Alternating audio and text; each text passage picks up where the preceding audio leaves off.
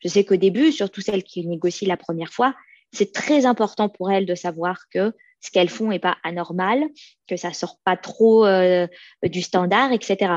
Et il y a des femmes, elles, sortent du standard, mais dans l'autre sens. elles sont largement défavorisées. Les femmes et l'argent. Si on parle d'argent, c'est qu'il y a un problème. Parler d'abondance, c'est pas toujours très bien vu. Les gens bien élevés ne parlaient pas d'argent. Mom, I am a rich man. Bonjour, bienvenue sur Money Mindset, le podcast qui parle d'argent simplement et sans tabou. Seul ou à plusieurs, on aborde des thématiques telles que l'immobilier, la bourse, l'entrepreneuriat sous toutes ses formes.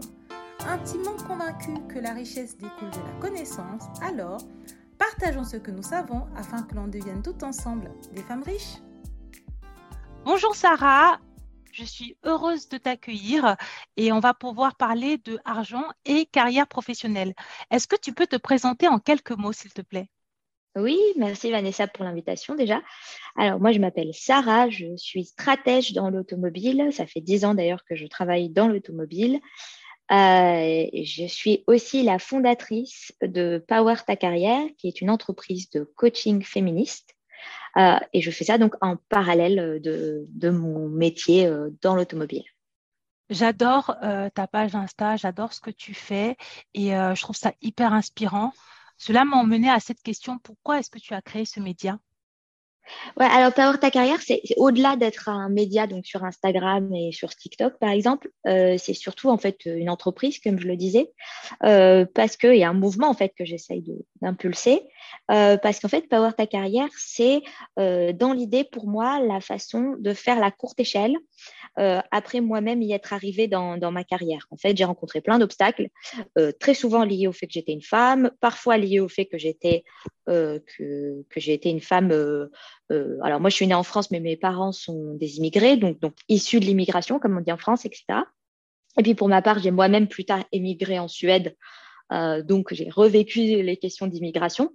Et, euh, et à cause de ces différents obstacles que j'ai connus à la fois dans mon parcours éducatif, où je savais que je voulais devenir ingénieur en mécanique et où ça a été assez compliqué, mais aussi après dans ma carrière, je me suis dit, OK, maintenant, que je suis arrivée quelque part où je suis satisfaite, où je trouve que je m'en suis bien sortie, où j'ai bien réussi, j'aimerais pouvoir aider les autres euh, à le faire. Je dis souvent qu'en fait, Power Ta Carrière, c'est pour moi l'opportunité de raconter à tout le monde toutes les conneries que j'ai faites, comme ça, elles ne les font pas. Et elles peuvent en faire d'autres un peu plus loin sur le chemin. L'idée, c'est que le, savoir se partage et, s'échange. Euh, c'est aussi venu de, la constatation, malheureusement, que moi, je travaille avec tellement peu de femmes, tellement peu de femmes dans l'automobile, et je suis pas du tout convaincue par l'argumentaire du en fait c'est parce que les bagnoles ça intéresse pas les femmes. On va parler, euh, j'imagine, euh, dans ce podcast de, système et de comment le système en fait génère des conclusions à la fin.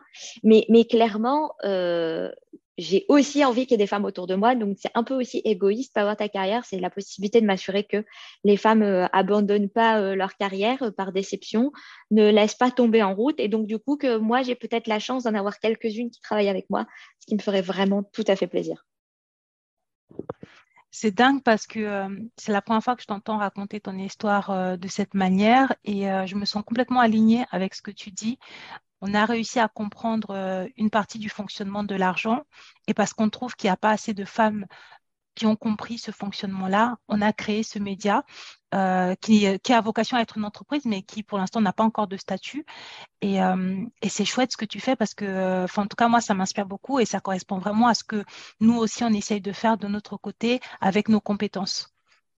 C'est ça qui me plaît en général dans la communauté euh, Instagram, euh, à la fois autour des finances personnelles avec différents comptes qui sont gérés par des femmes, comme, bah, comme le vôtre et puis d'autres, de l'investissement dont vous parlez aussi, et puis du travail, de la carrière et tout. Je trouve ça génial, en fait, cette, euh, attitude de notre génération et de la génération en dessous aussi, hein, la Gen Z hein, sur TikTok qui est très active, où en fait, c'est des personnes qui sont, bah, finalement, c'est une, une, forme de générosité de se dire, bon, bah, maintenant que j'ai compris un truc, je vais aller voir comment je peux le vulgariser pour les autres, pour que tout le monde euh, avance et, comme je te dis, pour que ça fasse un genre de courte échelle. Et vraiment, je crois très fort dans ces dynamiques, donc je trouve ça super, euh, super qu'on puisse en parler. Ok. Et euh, donc, du coup, je suis contente qu'on soit aligné sur le sujet. Et cela m'emmène à une autre question. Parce que toi, c'est vraiment euh, l'aspect euh, carrière euh, et coaching professionnel sur lequel tu te, concentres. J'aimerais avoir ton avis et ton point de vue. Comment tu analyses les inégalités salariales qui perdurent encore aujourd'hui entre les hommes et les femmes, malgré les lois, malgré les médias, malgré tout ça? Déjà, il faut savoir que je trouve ça intéressant que tu abordes les lois. On va, on va partir par cet angle d'abord. En fait, il faut savoir que la loi couvre des cas précis déjà. Euh, elle n'est pas, euh, pas forcément inclusive dans le sens elle couvre pas forcément euh, tous les cas. un truc que je peux citer tout de suite en exemple qui n'est pas couvert par le cadre de la loi, c'est par exemple le recours massif au temps partiel dans l'emploi des femmes. C'est-à-dire qu'on emploie beaucoup les femmes à temps partiel et c'est beaucoup de temps partiel subi. C'est-à-dire c'est beaucoup de femmes qui n'ont pas envie d'être à temps partiel. Donc ça, forcément, ça crée déjà de base euh, un décalage entre les salaires des hommes et les salaires des femmes, même une fois qu'on ramène ce temps partiel à, un équivalent temps plein, en fait. Parce que de base, hein, les temps partiels, c'est précaire, c'est moche, c'est mal payé euh, et c'est subi, vraiment dans la plus grande proportion des cas. Euh, donc il y a cette dimension-là. L'autre dimension aussi, c'est que euh, pour rester dans le cadre de la loi, c'est l'héritage. C'est-à-dire que quand on pense qu'en France, en gros, les femmes ont le droit d'avoir un compte bancaire sans l'autorisation de leur mari depuis à peu près 60 ans, on, se rend bien compte qu'en fait, l'héritage, il n'est pas dans notre sens. C'est tellement récent dans l'histoire du pays euh, que d'autoriser les femmes à avoir leur propre argent euh, que d'accepter que les femmes aient, simplement des droits égaux aux hommes euh, d'un point de vue de l'argent. Le travail égal à salaire égal, euh, enfin salaire égal à travail égal, c'est une dimension en France qui est introduite après la Seconde Guerre mondiale. Donc c'est pareil, c'est pas nous ça nous paraît loin parce qu'on n'était pas nés, mais c'est pas très vieux. C'est-à-dire qu'avant ça, en fait, c'était légal d'avoir un salaire pour les femmes dans les usines, par exemple, qui était inférieur à celui des hommes qui était euh, genre 0,75 euh, euh, fois celui d'un homme ou moins que ça. et c'était perçu comme normal parce que c'était un salaire d'appoint pour la famille et c'était aussi perçu comme normal parce que oh, bah, ça permettait d'employer plus de femmes. Donc, ces logiques-là, qui sont des logiques économiques internalisées, elles n'ont pas complètement disparu de notre société. C'est-à-dire qu'on continue à à penser le salaire des femmes comme un salaire d'appoint. On continue euh, tous en tant que société, donc dans, la, dans le couple, dans la famille, mais aussi dans l'entreprise, de se dire, de toute façon, le salaire d'une femme, c'est le truc qui complète dans la famille. Donc, c'est pas grave s'il n'est pas élevé, c'est pas grave s'il est moins élevé que celui d'un homme. Tu vois, pour, pour te dire, des... alors tu vas trouver ça effroyable, Vanessa, mais le pire, c'est que les gens qui le disent, ils le disent euh, sans penser à mal. Mais il y a des gens qui me disent des fois, oui, mais en fait, si on augmentait le salaire des femmes au niveau du salaire des hommes, ben, en fait, ce serait pas possible parce que tu comprends la masse salariale d'une entreprise. Moi, moi, déjà, là, ça, je suis pas tout à fait d'accord. Mais admettons, oui, en fait, on va pas juste pouvoir augmenter de 15% la masse salariale des entreprises. Et donc, du coup, ça veut dire qu'on va devoir geler les augmentations des hommes. Et tu comprends que ça va mettre des familles en péril, quoi. Il y a vraiment des gens qui pensent comme ça. Il y a vraiment des gens qui se disent encore, c'est l'homme qui ramène le pain sur la table. Donc, c'est normal qu'on l'augmente en priorité. Pour te donner un autre exemple ultra concret de ça, c'est autour de la parentalité. En fait, l'écart salarial entre femmes et hommes est moins fort avant qu'ils aient des enfants. Dès qu'ils ont des enfants, tu vois dans les courbes que, bam, ça diverge. Et pourquoi ça diverge? C'est parce qu'en fait, tu as un truc qui s'appelle la pénalité maternelle, c'est-à-dire quand une femme a des enfants, en moyenne, les études montrent qu'elle gagne 4% de moins que les femmes qui sont qualifiées de la même manière qu'elle euh, et qui sont euh, au même poste, etc., pour, pour un travail équivalent, mais qui n'ont pas d'enfants. C'est-à-dire, si tu contrôles tous les facteurs, mais que le seul facteur qui diffère, c'est les enfants, une femme gagne 4% de moins quand elle a des enfants. Au premier, hein, parce qu'après, ça se dégrade encore au deuxième, au troisième, etc. En gros, parce que dans la tête des entreprises, il y a cette notion de se dire, ouais, mais en fait, une femme, elle a des enfants, donc maintenant, elle est plus fiable parce qu'elle va s'en occuper. Donc, elle va devoir ne pas être là quand ils sont malades, elle va devoir sortir pour aller les chercher à l'école, etc. À l'opposé, quand un homme a des enfants, il y a un truc qui s'appelle le bonus paternel, c'est-à-dire qu'en moyenne, les, hommes qui sont papa euh, gagnent 6% de plus que leurs collègues qui ont un travail équivalent. Et là, c'est parce que c'est la pensée inverse. Maintenant qu'il a des enfants, il va se poser, il va être calme, il va pas pouvoir faire le fou. Et donc, du coup, c'est un employé plus fiable. Tu vois qu'en fait, ces logiques, ces biais économiques qui sont testés en plus, qu'on voit dans, soit qui sont testés par des études euh, où en fait on, regarde une population et puis on analyse ce qui se passe, soit qui sont même testés par des essais neurologiques, où on demande aux gens de faire des choix et où on analyse leur cerveau pendant qu'ils font des choix. Et ben, dans les deux cas, on se rend compte qu'il y a des biais qui sont très internalisés et qui font passer l'argent des femmes après celui des hommes. Je suis totalement d'accord avec toi et euh, j'essaie de, vraiment laisser les, invités parler, mais euh, là-dessus, j'ai vraiment envie d'abonder dans son sens parce que j'ai étudié, enfin j'ai écouté quelques études et en fait, euh, elles expliquent pourquoi les femmes continuaient de gagner moins. Par exemple, il y avait un résultat d'étude qui disait que le lieu de travail des femmes était plus proche du domicile que pour les hommes.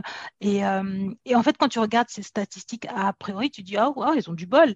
Et en fait, non, c'est juste que les femmes choisissent des lieux de travail plus proches en oubliant le salaire, en oubliant limite la tâche tout simplement parce que c'est à elle euh, de prendre en charge euh, les problématiques liées aux enfants. De même que c'est souvent les femmes qui prennent aussi en, en priorité les problématiques liées aux, problèmes de santé des enfants, résultat, elles sont plus souvent en retard, elles sont plus souvent absentes. Donc, en fait, tous ces éléments-là font qu'elles gagnent moins que les hommes. Et, euh, et en fait, euh, on se rend compte que cette histoire d'écart euh, d'écart salarial, c'est des choses qui sont intériorisées parce que c'est les femmes qui vont se porter volontaires. C'est pas forcément même un homme qui va dire oui, euh, travaille plus proche de la maison parce que c'est toi qui vas aller chercher les enfants. Non, elles sont volontaires pour le faire et il ne s'agit pas de stigmatiser les femmes, mais de se rendre compte que ah, il y a ce truc-là qui se passe. Peut-être que tu peux en discuter avec ton conjoint et de te dire que c'est une fois sur deux ou au moins il y a une discussion et en, ou, en être consciente et de te dire que si potentiellement ta croissance euh, économique, tu ne la bases pas sur ton salaire, qu'est-ce que tu as mis en place pour euh, équilibrer les choses euh, sur le plan des investissements ou de l'épargne ou de l'investissement en termes financiers dans le couple pour contrebalancer de telle sorte qu'en termes de patrimoine, tu sois moins déséquilibré vis-à-vis -vis de ton conjoint? Ouais, mais alors c'est là où tu vois qu'il y a du systémique encore. Parce qu'en fait, il y a beaucoup de choix qu'on pense être individuels et en fait, petit à petit, on se rend compte qu'ils sont aussi beaucoup inscrits euh, dans euh, déjà une société, parce qu'on vit jamais tout seul dans son coin sur une île déserte, et puis inscrits aussi dans une éducation. Et donc, par exemple, euh, pour rebondir sur ce que tu dis là, tu dis, bah, les femmes, elles, elles, se portent volontaires et elles prennent ça. Alors, oui, mais c'est aussi un attendu. C'est-à-dire que en fait, il y a toujours un coût à challenger le statu quo. Euh, des fois, ça peut valoir, évidemment, à la fin, ça vaut le coup. Mais c'est toujours difficile de sortir du rang, d'être celle qui est différente et de challenger le statu quo. Et en l'occurrence, c'est un coût supplémentaire. Il y a une autrice qui parle très bien de ça, c'est Titu Lecoq, qui a fait alors euh, deux livres coup sur coup qui sont très intéressants. Le premier, c'était euh, celui qui s'appelle Libéré, qui parle justement de la charge mentale, de la charge domestique et de comment tu peux équilibrer ça dans le couple. Euh, et puis, alors, le deuxième, tu vois, ça va, ça va tout à fait dans ce qu'on raconte là, qui est sur bah, les femmes et l'argent. Euh, et qui est celui qui est sorti récemment. Mais qu'est-ce qu'elle explique en gros, Titu Lecoq? Alors, le livre Libéré, il part de son expérience, euh, déjà, elle, de son couple, où elle explique qu'en fait, elle n'est pas dans un couple, elle n'est pas en couple avec un vieux macho, le mec, c'est plutôt un mec sympa, il fait les manifs avec elle, féministes, etc., etc. Et elle se rend quand même compte qu'il n'y a pas moyen. Le mec laisse traîner ses chaussettes. Tu, vas te dire, Vanessa, n'importe quoi, c'est quoi cette histoire de chaussettes? Mais en fait, elle explique que le jour où elle explose, c'est un jour où elle trouve encore une chaussette orpheline qui traîne au pied du lit. Et en fait, c'est parce que c'est une acculturation. C'est-à-dire que les femmes sont habituées à considérer que les tâches domestiques sont les leurs depuis toute petite. On offre quand même un aspirateur rose aux gamines à Noël, quoi. Euh, elles sont habituées à prendre soin des autres depuis toute petite. Des études montrent que les compliments qu'on fait aux petites filles sont très souvent des compliments liés à leur passivité, le fait qu'elles soient sages. Donc, on n'en fait pas des agents actifs de leur vie. Et aussi, très souvent, on valorise le comportement des petites filles quand il s'agit de s'occuper des autres. Il y a une étude qui a été faite en Suède, là où je vis, qui est pourtant un pays plus égalitaire, mais qui montre que les petites filles en maternelle mangent plus et mieux si on les fait manger à table séparément des garçons. Parce que s'il y a les petits garçons à table, elles les laissent se servir en premier. Elles, euh, se servent de sorte à ce qu'il en reste bien dans le plat pour tout le monde, etc. Donc, en fait, depuis la maternelle, les stéréotypes genrés, ils sont, ils sont intégrés dès l'âge de 4 ans. Donc, depuis la maternelle, tu commences déjà à avoir ce souci en tant que femme ou sociabilisée comme femme qu'il faut s'occuper des autres, il faut prendre soin des autres. Donc après, si tu veux, ça devient la pente naturelle, la pente douce, Toi, de ton côté, en tant que femme, bah, c'est la pente douce de le faire de plus en plus. Du côté des hommes, bah, c'est la pente douce de se dire de toute façon, j'ai quelqu'un avec moi qui gère.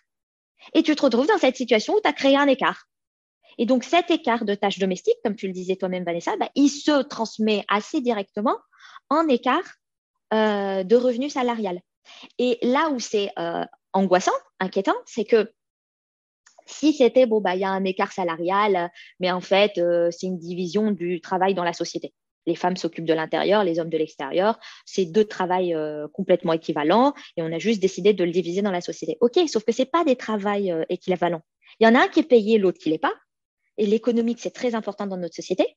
Et du coup, ça donne des, inégalités plus tard, comme bah, à la retraite, les femmes sont payées 20%, ont des retraites 20% inférieures à celles des hommes. La plupart des personnes qui sont sous le seuil de pauvreté à la retraite, ce sont des femmes. Euh, c'est comme ça que les femmes s'appauvrissent dans les divorces, très souvent, parce que le patrimoine n'est pas du tout bien réparti. Donc, à la fin, quand il y a divorce, elles s'appauvrissent, surtout qu'elles sont souvent la charge des enfants quasiment en exclusivité. Euh, c'est comme ça que tu te retrouves dans des situations aussi, puisqu'on en a parlé de trucs terribles, où en fait, les violences domestiques sont aussi très souvent liées à des violences économiques. On n'a pas la possibilité, en fait, matérielle de quitter une relation, euh, surtout quand on a des enfants. Et donc, du coup, bah, on est obligé de rester dans une relation qui est euh, violente pour nous. donc, en fait, il y, y, a un vrai impact. Et tu vois, cet impact, il se connecte avec des sujets de société qui ne sont pas liés au travail et il se connecte avec des sujets d'éducation depuis plus jeune âge. Bah, je suis complètement d'accord avec toi et c'est marrant que tu aies cité Titi Lecoq parce que c'est parce que c'est à elle que je pensais. Euh, j'ai j'ai écouté pas mal euh, d'épisodes de podcast. Elle en avait fait un aussi euh, que j'avais écouté et j'avais écouté ses interviews et c'était vraiment sur son travail à elle que je me balasais pour faire cette analyse.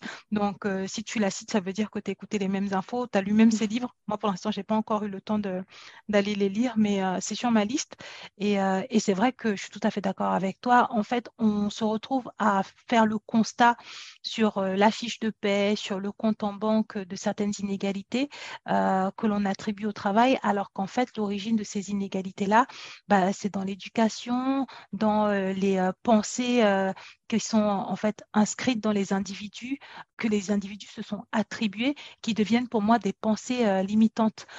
Selon toi, qu'est-ce qui relève du système et qu'est-ce qui relève de l'individu? Comment est-ce qu'on peut euh, faire euh, la séparation entre les deux? Alors, je pense que ça relève très largement du système pour commencer. C'est-à-dire que si on en était à donner des proportions, il faudrait vraiment faire pencher la balance très fortement côté système. Parce que moi, c'est un truc, tu vois, qui m'a inquiété quand j'ai écrit mon livre. Donc, j'ai écrit Tout vouloir, tout avoir, qui est un livre qui donne des conseils euh, carrière concrets aux femmes en mode voilà le guide. Voilà moi ce que j'ai fait pendant dix ans. Voilà ce que les études disent, un peu comme on est en train de discuter là. Voilà le guide pour que ça se passe au mieux. Et en fait, mon, inquiétude avec ce livre, surtout quand tu commences à faire les interviews avec les journalistes et tout ça, c'était, tu vois, c'est pas chill comme on est là, et puis c'est pas euh, avec des personnes que je sais qui, partagent un certain nombre de mes opinions. Les journalistes en face, tu sais jamais trop ce qu'ils pensent. Euh, J'avais cette inquiétude de me dire, les gens vont prendre ce bouquin et se dire, bah, tu vois, il suffirait que les femmes fassent les bonnes choses pour que ça aille pour elles. En gros, c'est le truc que j'entends des fois, il suffirait que les femmes se comportent comme des hommes dans le milieu du travail, et là, ce serait bon, il n'y aurait plus de problème. Euh, c'est absolument pas le cas. Euh, et donc, du coup, j'ai collé le, disclaimer, mais alors euh, dans l'intro, direct, tu vois, Vanessa. Ça, je me suis dit, même ceux qui lisent pas plus loin, direct dans l'intro, c'est marqué, ce n'est pas un livre pour justifier le fait que si les femmes galèrent, c'est leur faute parce qu'elles se comportent pas comme il faut.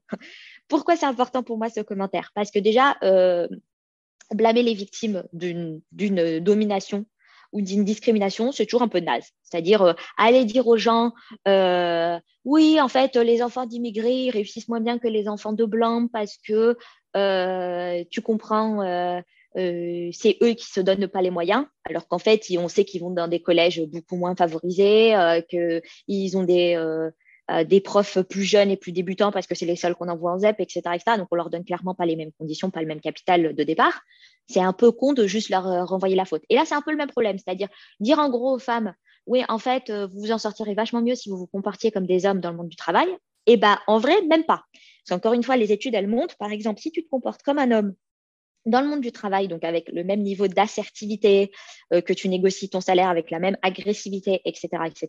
Et ben chez les femmes, c'est systématiquement perçu comme négatif, agressif, euh, euh, confrontationnel, etc., etc. Parce qu'encore une fois, il y a des attentes, comme quoi les femmes, elles sont douces, elles sont rondes. Donc, dès que tu sors un peu du cadre, et ben, en fait, il y a une pénalité à sortir du cadre. Donc, c'est pas si simple que ça de se dire, en fait, il suffirait de faire les bonhommes.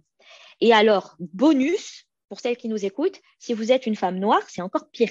Non seulement les inégalités salariales, alors en France, on ne peut pas faire des statistiques euh, raciales, mais elles sont faites dans d'autres pays, euh, c'est pire pour les femmes noires. Et puis aussi, ce, mythe de la femme hystérique, il est encore plus présent dans la tête des gens quand il s'agit d'une femme euh, racisée et en particulier d'une femme noire. Donc, tu vois, il y a une gros, grosse, grosse dimension système. Alors après, le truc, c'est que le système, c'est un peu nous tous. Donc, qu'est-ce que je veux dire par là? C'est qu'il y a une grosse dimension système, et si on veut lui péter la gueule, il va falloir qu'on s'y mette tous. Euh, donc, typiquement, c'est pour ça, par exemple, que j'ai créé Power Ta Carrière, c'est que l'idée, c'est que même si c'est systémique, on va essayer de trouver des solutions qui peuvent servir à chacune à un niveau individuel. Comme ça, on va pouvoir petit à petit, en fait, faire pencher la balance. C'est-à-dire que plus tu croises des femmes dans des postes de management, plus ça devient normal. Plus souvent il y a des femmes qui négocient leur salaire, plus ça devient normal. En fait, la normalité, elle s'établit aussi en fonction de d'une accumulation d'expérience. Donc, plus, plus il y a de femmes qui s'imposent, plus ça deviendra normal que les femmes s'imposent. Évidemment, ça, ça vient aussi en, le complément de lutte euh, plus globale où, euh, où on se où on s'associe où on se groupe. Euh, tu vois, la transmettre de l'information, c'est une partie du mouvement. Euh, moi, un truc dont je rêverais, ce serait la grève générale. Tu vois, si du jour au lendemain, les femmes décident que, je, te dis une connerie, euh, à partir du 4 novembre, les femmes travaillent gratuitement en France. Hein, c'est les chiffres qui sont sortis par les Glorieuses. si le 4 novembre, pas toutes les femmes, ça ne sera pas forcément possible parce qu'il y a plein de gens pour qui la grève, c'est juste pas économiquement viable. Mais si un, un groupe conséquent de femmes faisait grève le 4 novembre, mais Vanessa, ce serait un bordel. C'est comme elles occupent plein de fonctions en plus, dénigrées dans la société, mais absolument essentielles, genre aide-soignante, infirmière, où les femmes sont majoritaires. Même médecin, ça commence à être une profession qui a 50-50. Institutrice, t'imagines si toutes ces professions-là, d'un coup, euh, posent un préavis de grève, et euh, ne sont pas là le 4 novembre, c'est un chantier sans nom. Je pense que ça aurait un impact énormissime. Donc, j'en rêve vraiment. Euh, j'ai touché deux mots là-dessus vite fait, mais je vais quand même euh, revenir là-dessus. Un des trucs, tu vois, qui est lié au système dont on n'a pas encore parlé, c'est que quand une profession se féminise, elle perd en salaire. À l'inverse, quand une profession se masculinise, elle gagne en salaire. Tu vois, c'est encore lié au cliché qu'on avait tout à l'heure sur les hommes, ça rapporte le pain à la maison. C'est un peu la même chose. Et on peut le voir d'autant plus de façon significative avec l'informatique, par exemple. L'informatique, c'était essentiellement une fonction de femme euh, jusqu'à la Seconde Guerre mondiale. Euh, c'était mal regardé et pas très bien payé. C'est devenu une fonction d'homme. Les codeurs, euh, la Silicon Valley, etc. C'est devenu carrément le golden boy job et super bien payé.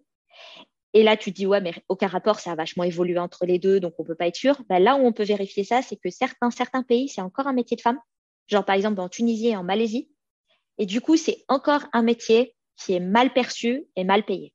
Alors que c'est des fonctions qui sont similaires à des fonctions qu'on pourrait trouver en France, par exemple.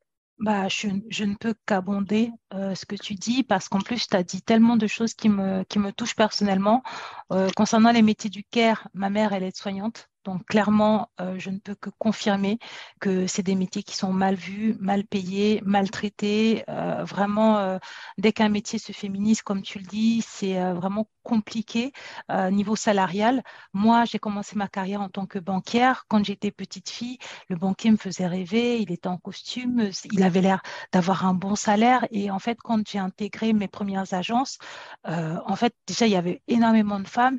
Et niveau salaire, ça, ça commençait, tu tu sentais que même déjà les salaires n'étaient pas si ouf, ils n'étaient pas si intéressants que ça. Et puis petit à petit, tu sentais que le, poste de conseiller, ça devenait quelque chose de dévalorisé, de moins intéressant. Et, et après, moi, j'applique je, le, le, principe africain qui dit qu'on ne dure pas dans mauvais rêves. Donc, moi, j'ai vu que ça devenait un cauchemar, ce truc, je me suis barrée. J'ai repris mes études et je suis devenue ingénieure en informatique, qui est un métier d'homme. Et mm. là, pour le coup, en effet, je ne peux que confirmer, je fais partie des rares femmes. En plus, je suis une femme noire et en plus, je suis indépendante. Je me demande, je sais euh, que je suis l'une des seules indépendantes de mon équipe et euh, on est hyper rare. Je sais très bien que quand je, consulte, je contacte des clients, euh, un profil femme jeune, noire, euh, c'est rare et indépendante en plus. Euh, c'est pas, ça, ça correspond pas à la norme, ça correspond pas à, tous les stéréotypes qui sont euh, attendus de la société. Mais en même temps, je le dis, je le communique parce que je sais que un, c'est bon pour moi, deux, c'est bon pour mon compte en banque, et trois, on a besoin en fait de plus de femmes qui ont le courage bah, d'aller contre les normes et les règles parce que, in fine, qui fixe les règles si ce n'est pas nous? Tu vois. Donc, euh, je ne peux que confirmer ce que tu dis. Et euh, de par mon histoire personnelle, c'est marrant, mais euh, je me sens complètement visée par toutes les phrases que tu as dit précédemment. Et tu es ce qu'on appelle chez Power Ta Carrière avec les autres Power sur Instagram, on a un mot pour ça, c'est ce qu'on appelle une licorne.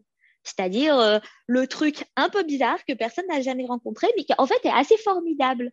Mais c'est important de le présenter comme ça parce que souvent, pour beaucoup de femmes qui sont uniques, et qui n'ont pas euh, forcément ta force de caractère ou ta confiance, et eh ben c'est juste monstrueux. En fait, elles ont très peur d'être un monstre. Elles se disent il y a personne qui me ressemble. Rien n'a l'air d'être moi en fait. Et, l'esprit humain, il a très très envie de faire partie du groupe. Il a très envie d'homogénéité.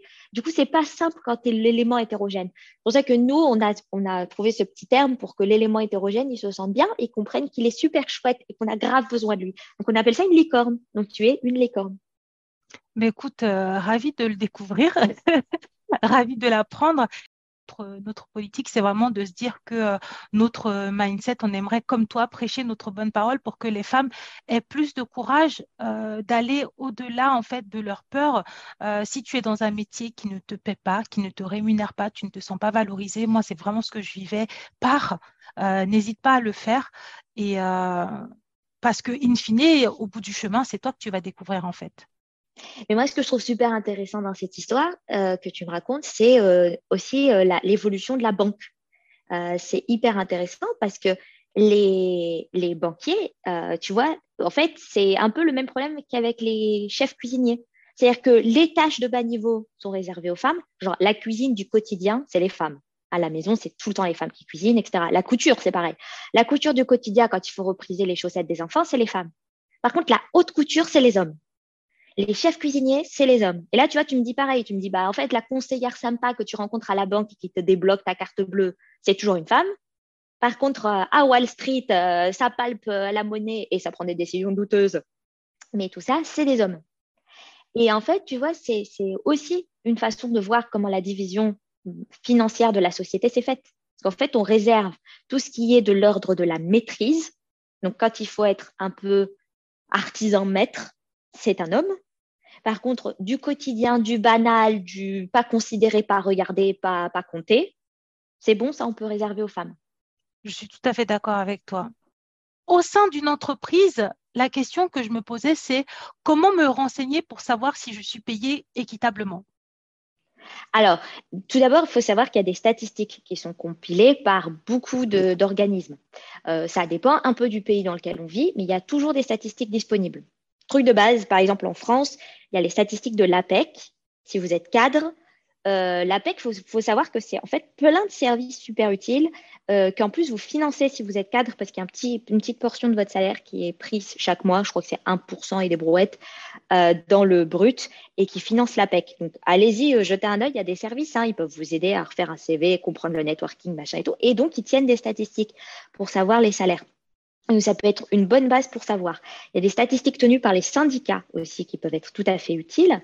Si vous êtes jeune et que vous sortez euh, juste de vos études, ça peut valoir le coup de regarder les statistiques de sortie de l'université euh, ou de l'école que vous avez faite. Parce qu'en général, eux aussi, ils tiennent des statistiques et c'est important pour eux parce que ça fait partie du classement de Shanghai des universités et des écoles. Euh, donc ça, c'est pour les données un peu, comment dire, macro. Quoi. Il y a aussi euh, Michael Page, qui est Michael Page, c'est un organisme, euh, le Page Group, et ils font régulièrement aussi des, des, statistiques sur les salaires.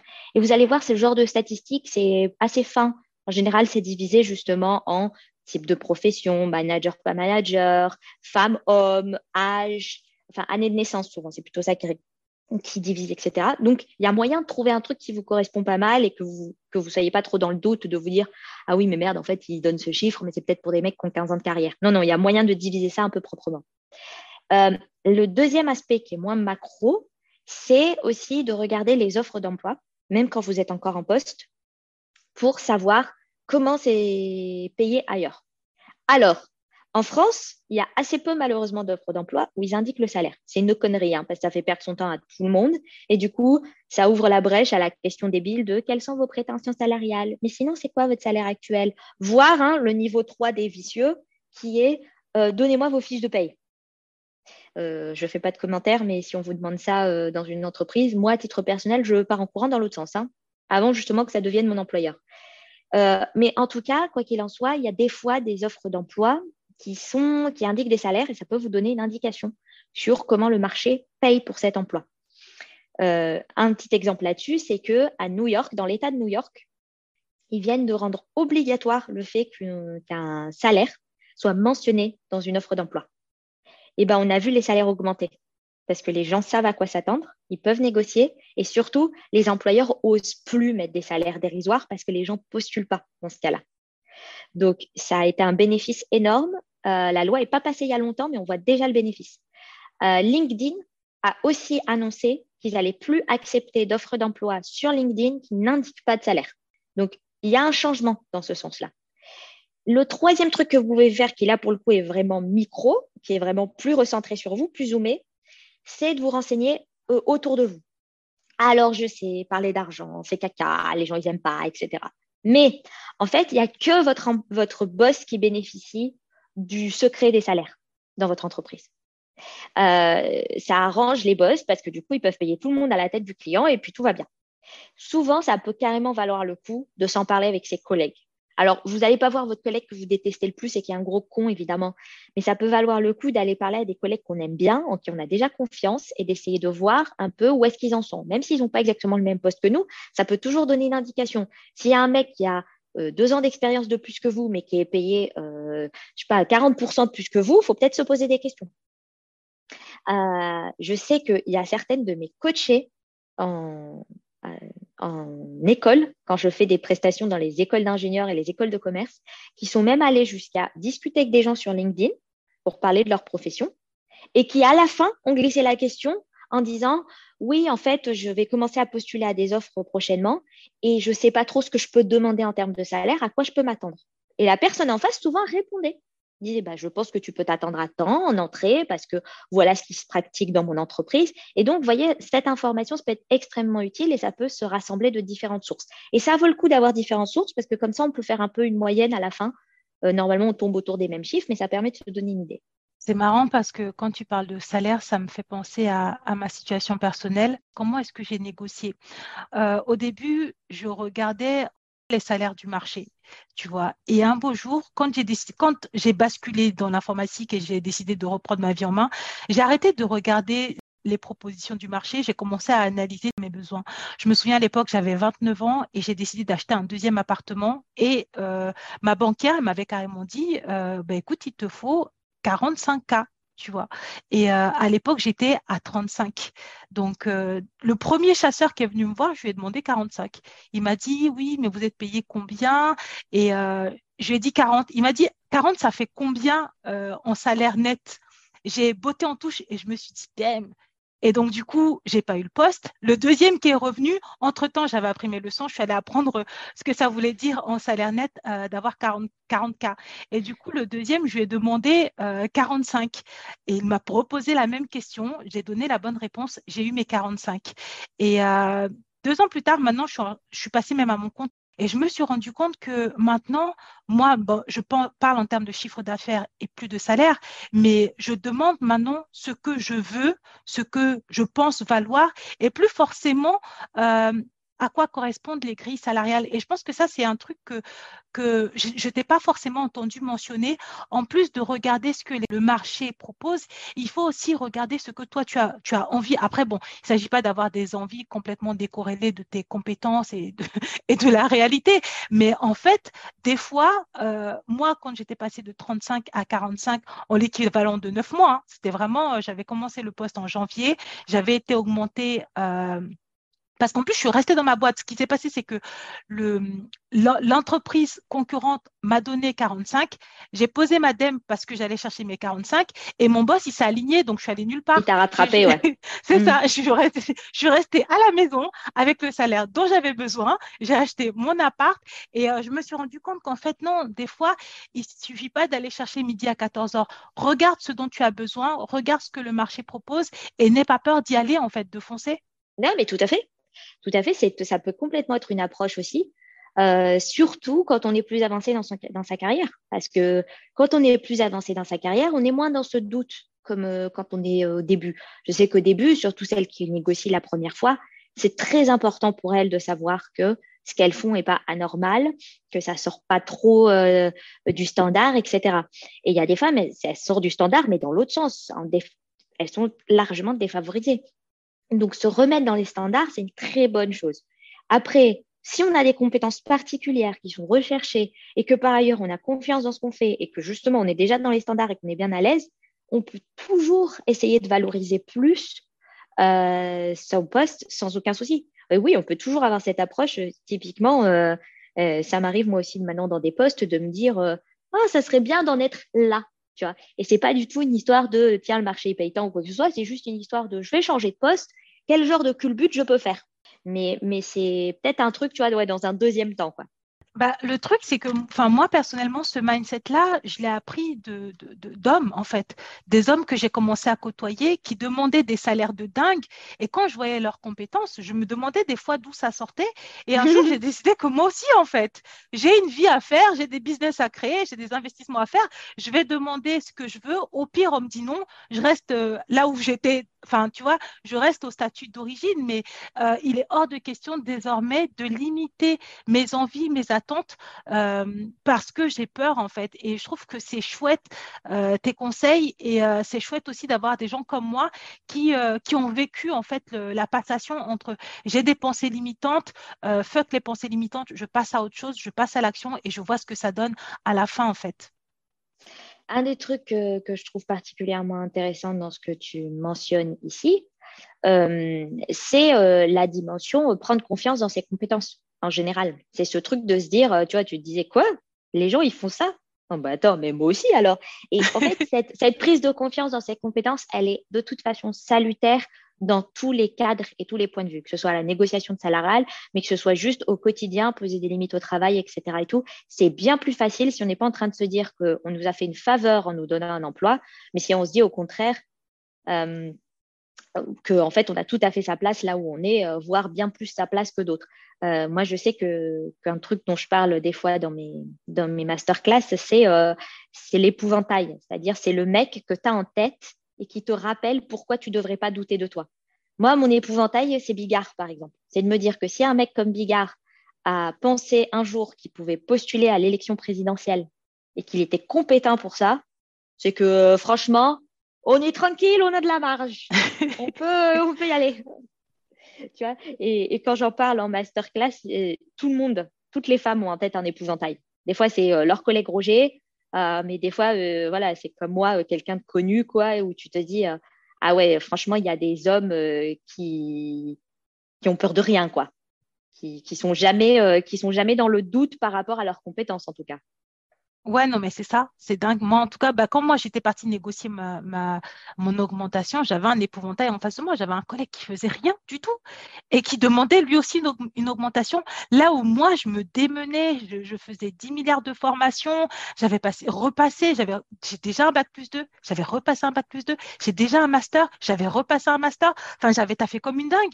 Et euh, de me dire que lui, qui avait rien fait de tout ça, en plus à l'époque, je crois qu'il avait, il était serveur avant, tu vois, euh, Ouais. et il avait, je sais même pas s'il avait le bac. Après, il n'y a pas qu'une question de diplôme, mais même sur le plan scolaire, il n'avait pas fait les efforts.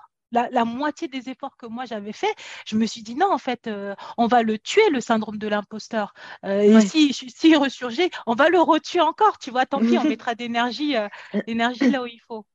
Tu te définis comme stratège et coach en carrière féministe. Qu'est-ce que cela signifie pour toi?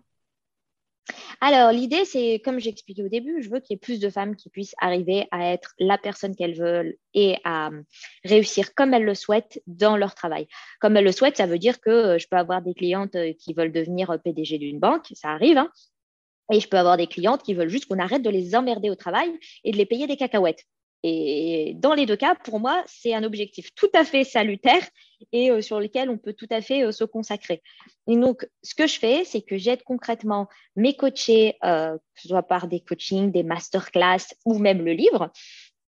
J'aide euh, des femmes à euh, trouver leur place dans le monde du travail, à comprendre les codes du monde du travail. Et pourquoi j'ai voulu préciser dès le début, dès la création de Power Ta Carrière, qu'en fait, c'était du coaching carrière féministe, parce que c'est tout ce qu'on a discuté avant, toi et moi, Vanessa, c'est hyper important pour moi de prendre en compte le contexte. Je vois encore beaucoup trop de coachs, surtout, on va dire la vérité, euh, des jeunes hommes blancs, qui te disent, en gros, si tu veux, tu peux.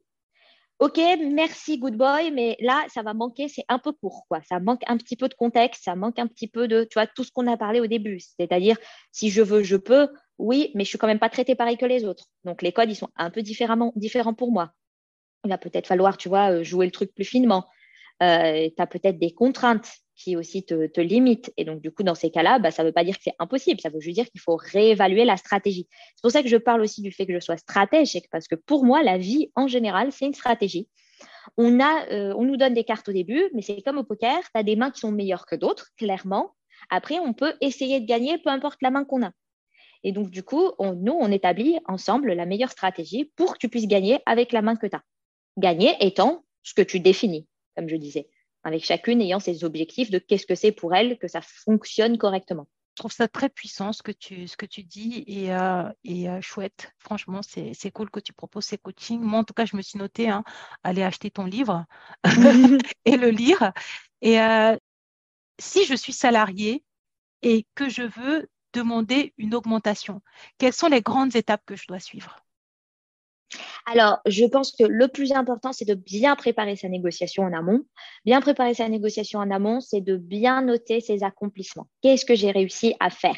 Attention, accomplissement, c'est à la fois si vous êtes en poste, mais si vous n'êtes pas en poste et que c'est une négociation d'entrée en entreprise, ça marche aussi. Parce que ça peut être les accomplissements que tu as eus dans des postes précédents, pendant tes études ou quoi que ce soit. Tous les mérites que tu as à faire valoir.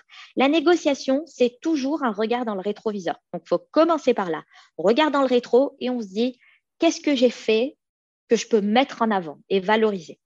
Et le meilleur moyen de valoriser un accomplissement, c'est de mettre un chiffre avec. C'est-à-dire, par exemple, tu peux me dire, toi, Vanessa, tu vois, j'ai un podcast, euh, dans ce podcast, je parle avec des femmes, d'argent, euh, j'essaye de faire en sorte d'éduquer les femmes à l'argent et tout. C'est hyper intéressant que tu me dises ça, mais tu peux aussi me dire, j'ai un podcast dans lequel j'ai enregistré X épisodes, j'ai reçu Y invités, euh, il y a, je vais te dire, 1 200 000 écoutes sur Spotify de ce podcast depuis le début. Euh, et donc, tu vois, c'est important de remettre du chiffre parce que le chiffre, ça crédibilise ton propos.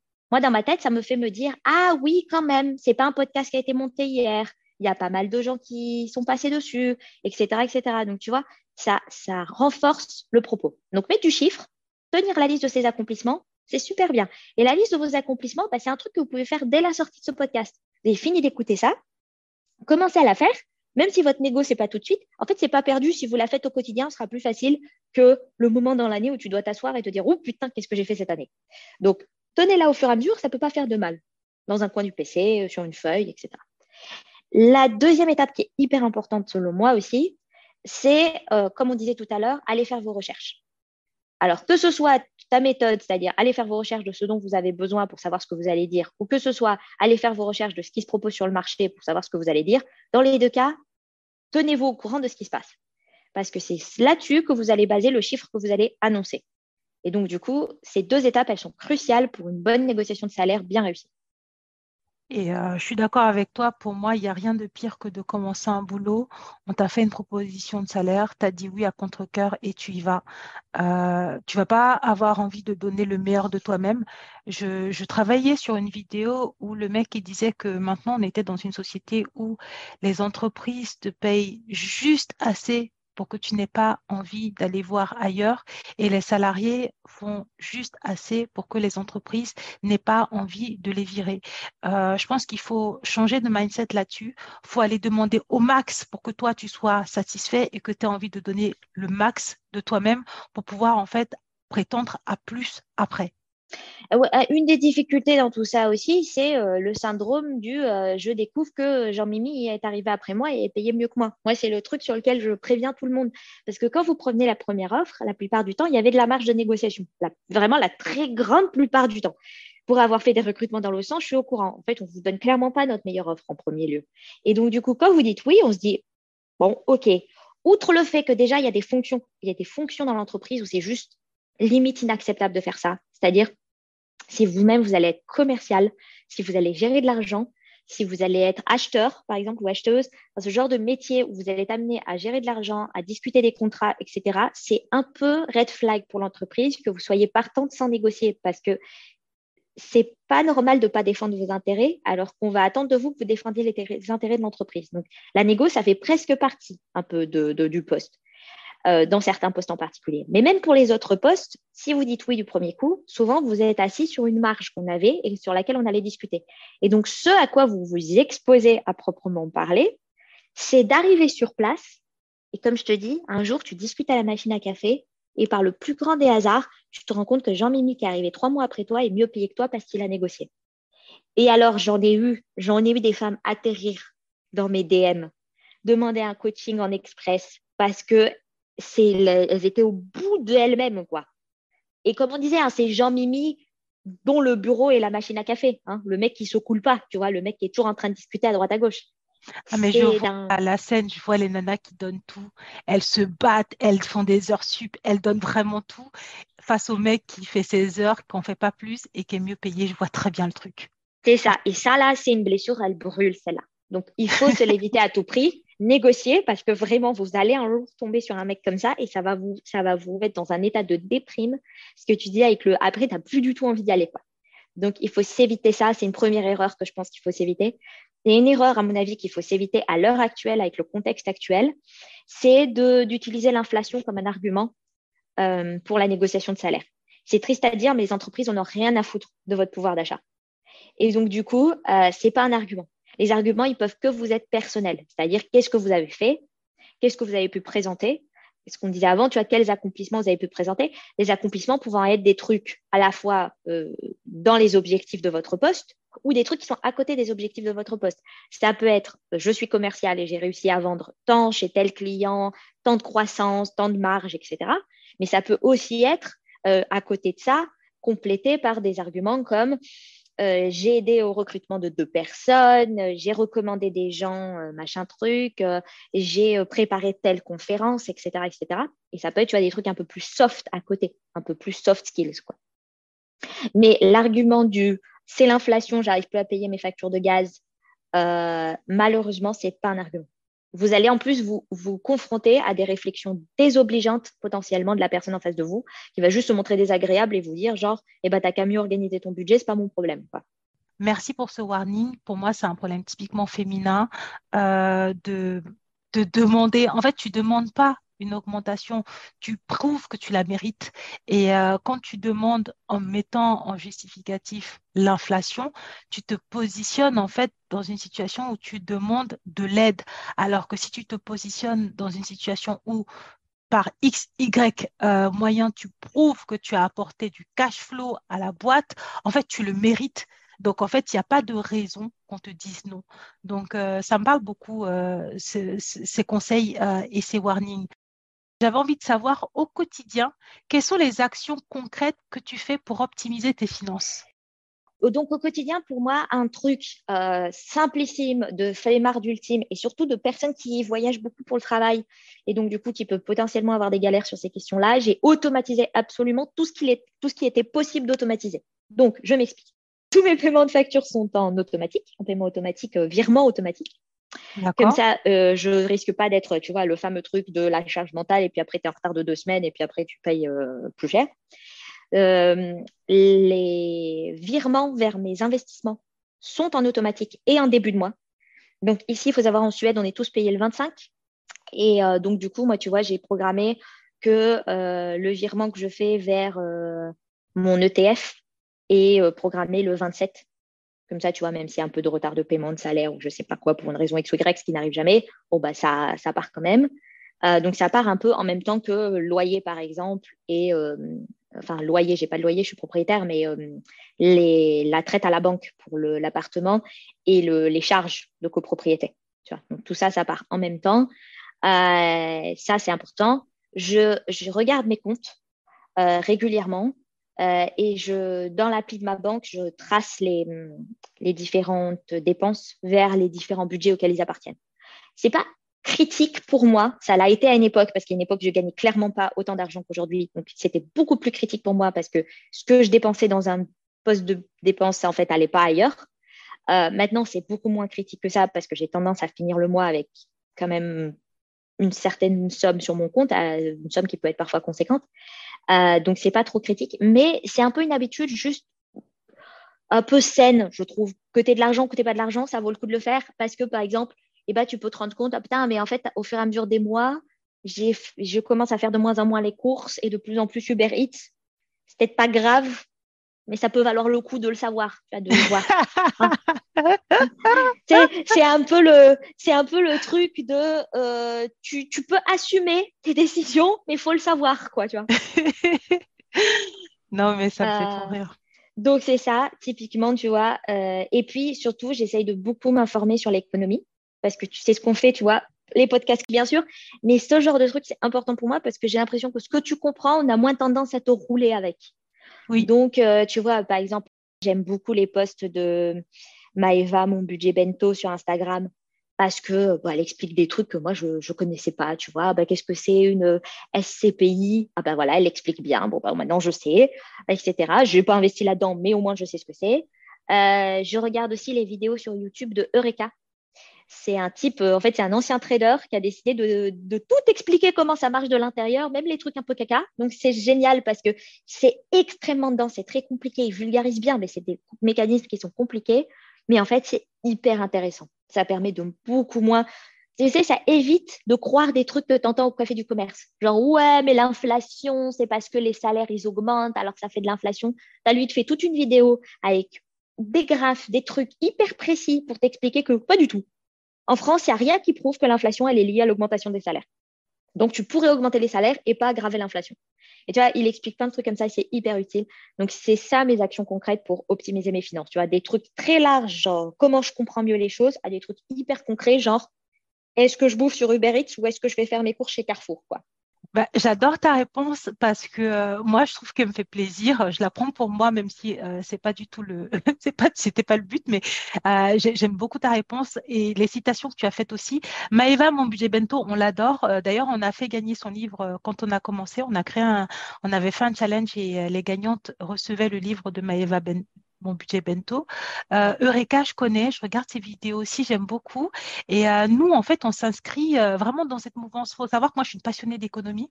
J'ai fait un bac éco, une spécialité éco et une prépa éco. donc, en fait, tous les matins, je propose une revue de presse où j'analyse les articles économiques en France, euh, en Europe, aux États-Unis et en Afrique. Et en fait, euh, bah, j'explique aux gens ce qui se passe sur la crypto, sur un truc pour que, en fait, euh, les, les, parce que c'est comme ça qu'aussi tu, c'est comme ça que tu fais tes investissements en ayant une information éclairée. Mmh. Je trouve. Là, on te dit la hausse des taux, oui, mais si tu n'as pas compris l'inflation, bah, tu vas moins bien comprendre la hausse des taux. Tu vois, si tu n'as pas compris comment fonctionne l'inflation et les mécanismes pour limiter l'inflation, tu vas pas comprendre pourquoi les banques centrales augmentent les taux. Et en fait, c'est ça qu'on explique euh, euh, régulièrement. Donc, ça me fait plaisir que tu aies euh, pris conscience de ce genre de choses. Et c'est vraiment dans cette mouvance-là qu'on s'inscrit en donnant aussi des, conseils pratico-pratiques aux femmes pour qu'elles puissent bah, augmenter leurs connaissances et leur intelligence économique et financière.